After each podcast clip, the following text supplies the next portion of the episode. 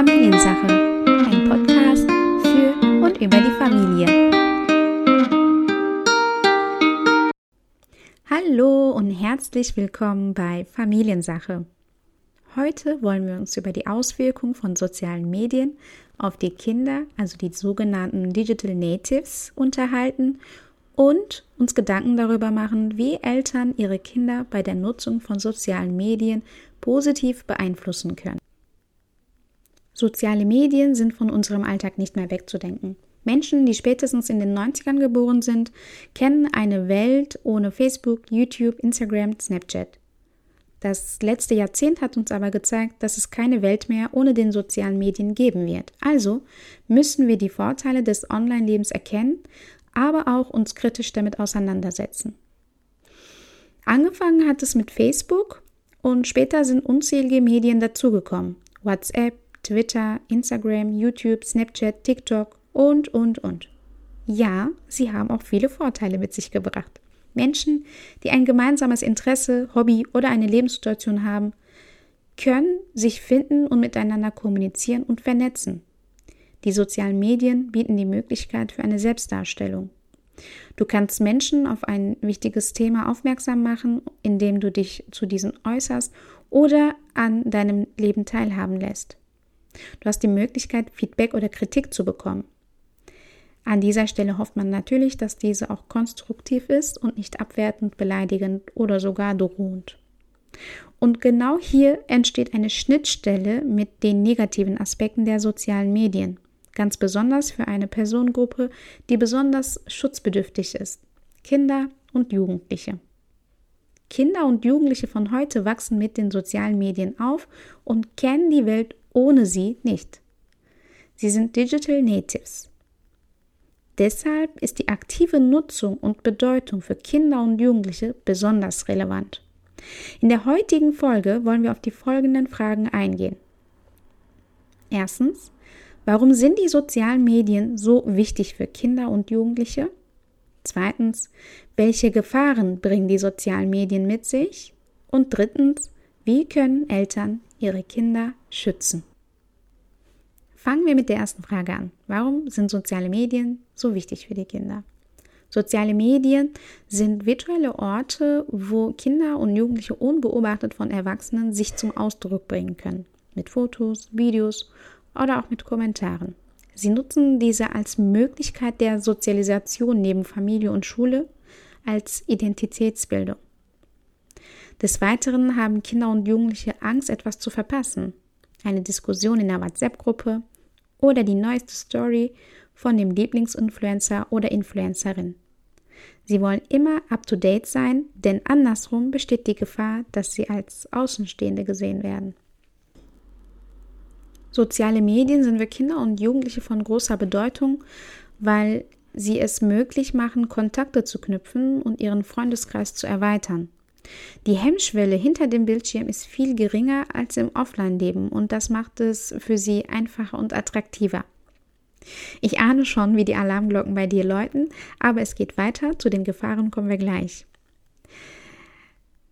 Die Anerkennung und Beachtung durch die Likes oder auch die steigende Followerzahl ist für Kinder und Jugendliche ein wichtiger Aspekt. Der letzte Punkt, warum die sozialen Medien für Kinder und Jugendliche wichtig ist,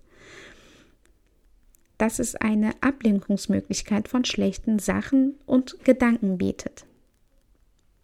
Fassen wir die fünf Punkte einmal zusammen. Erstens unbeobachteter Ort. Zweitens nicht, nichts verpassen wollen. Drittens Kommunikation und Kontakte knüpfen. Viertens Anerkennung und Beachtung. Fünftens Ablenkung von schlechten Gedanken. Kommen wir zu den Gefahren, die die sozialen Medien mit sich bringen. Besonders für Kinder und Jugendliche, weil sie sich im Lernprozess befinden und mit den angelernten Strategien Grundsteine für ihr zukünftiges Handeln legen.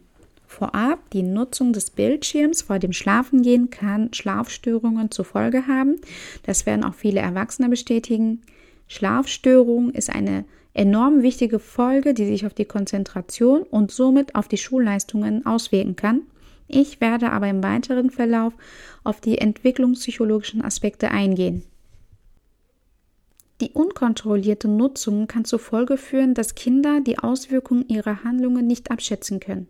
Beispiele dafür sind die Verletzung der Sicherheit und des Datenschutzes. Fotos oder Videos können von Fremden runtergeladen, bearbeitet, photoshoppt und geteilt werden. Was tut ein Kind in diesem Fall?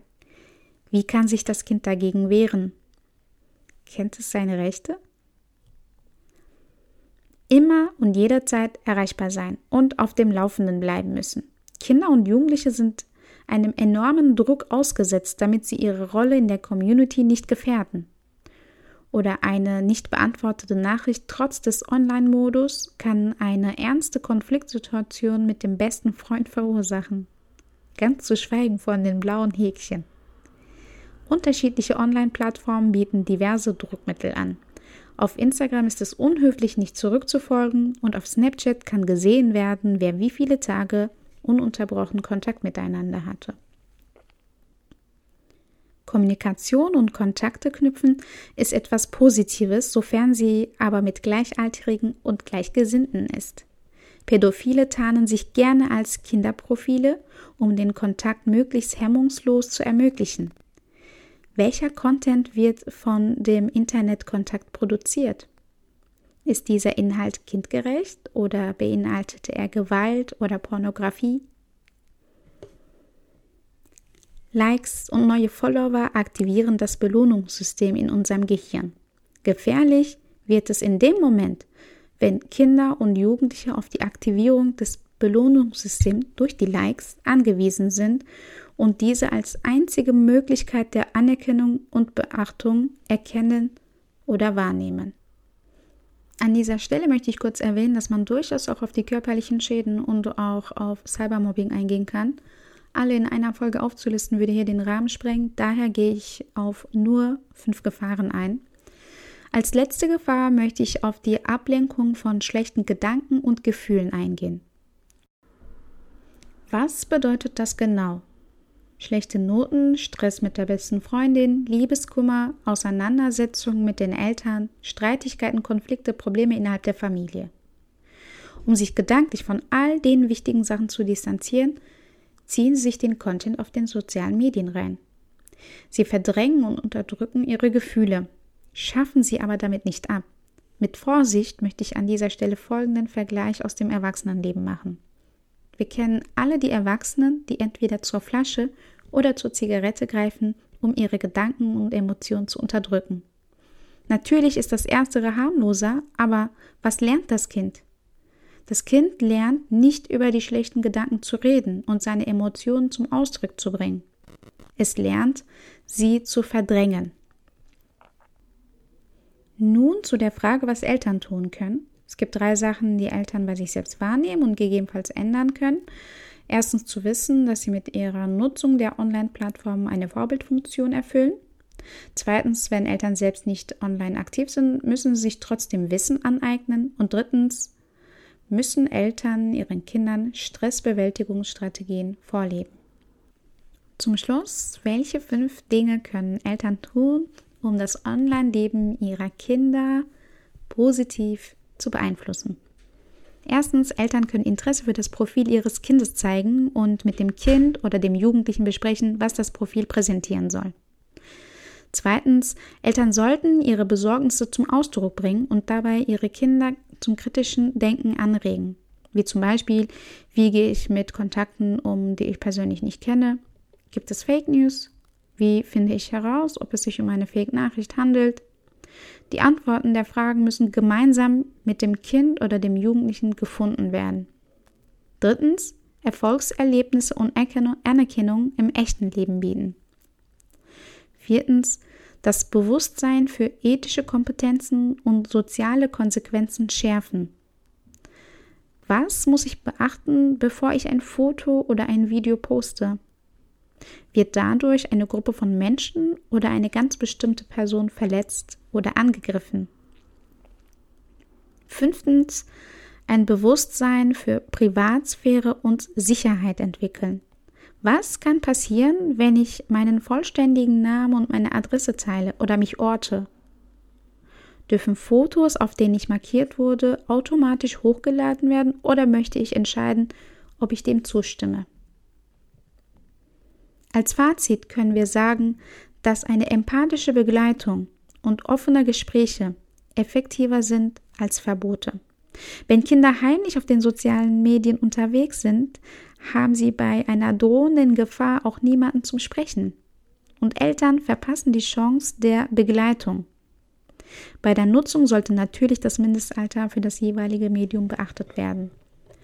Offene und vertrauensvolle Gespräche sind besser als jede Filtersoftware. Denn auch sie haben ihre Lücken und Macken. Gegenseitiges Vertrauen und Empathie sind präventive Schutzmaßnahmen für Kinder und Jugendliche. Ich bedanke mich fürs Zuhören und hoffe, dass du beim nächsten Mal wieder dabei bist. Familiensache, ein Podcast für und über die Familie.